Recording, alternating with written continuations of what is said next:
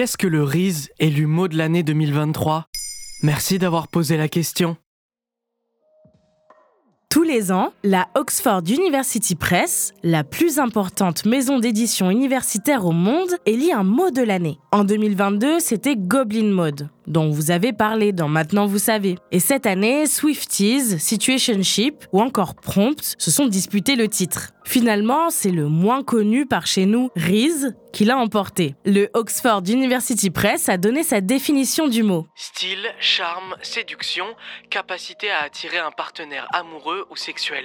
Très populaire auprès des jeunes anglophones, il est la preuve que la langue ne cesse de se réinventer. Mais d'où vient ce mot? Sur Internet, on l'entend depuis 2021, popularisé par le streamer américain Kai Sinat. Il explique pour complexe que ses amis et lui utilisent ce mot depuis des années. On est ensemble, on discute, une personne l'a dit, puis une autre l'a répété, et ensuite je l'ai dit sur ma chaîne Twitch. Rapidement, Riz devient viral et entre dans le vocabulaire des Gen Z. Les médias qui s'emparent du phénomène lui trouvent même une étymologie. Ce serait une abréviation de charisma ou charisme en français. Mais Kai Sinat rejette cette hypothèse et selon lui, Riz n'aurait pas d'origine précise comme beaucoup d'autres mots d'argot.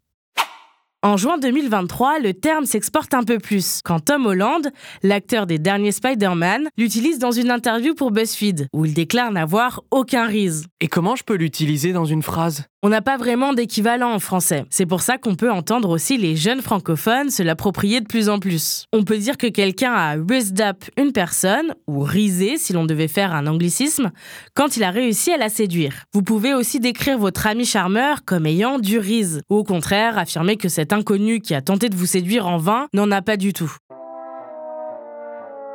Les millennials, la génération d'avant, utilisaient plutôt le mot game, qui veut sensiblement dire la même chose. Il s'agit juste de préférence et d'évolution, comme l'explique le TikToker Henri de Tola pour Vox. Les plus jeunes, la nouvelle génération, les lycéens, ils préfèrent dire Riz maintenant. Pourtant, alors que ce nouveau mot est dans toutes les bouches et que même Oxford s'en mêle, Kai Sinat, à qui on doit sa popularisation, ne l'utilise plus vraiment. D'après lui, TikTok a massacré le mot et lui a fait perdre son sens premier. Car pour le streamer, le Riz, à la base, c'est cette transition entre outsider et séducteur, quand on réussit à séduire quelqu'un d'inaccessible grâce à quelques mots bien trouvés.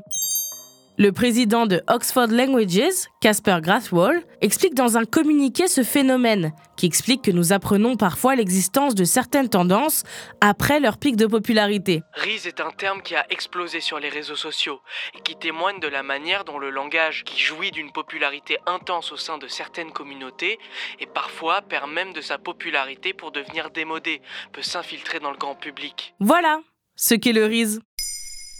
Vous souhaitez réagir à cet épisode? C'est possible et ça se passe sur Spotify. Vous pouvez commenter l'épisode et répondre au sondage du jour directement sur l'appli. Maintenant, vous savez, un podcast Bababam Originals écrit et réalisé par Mayel Diallo. Si cet épisode vous a plu, n'hésitez pas à laisser des commentaires ou des étoiles sur vos applis de podcast préférés.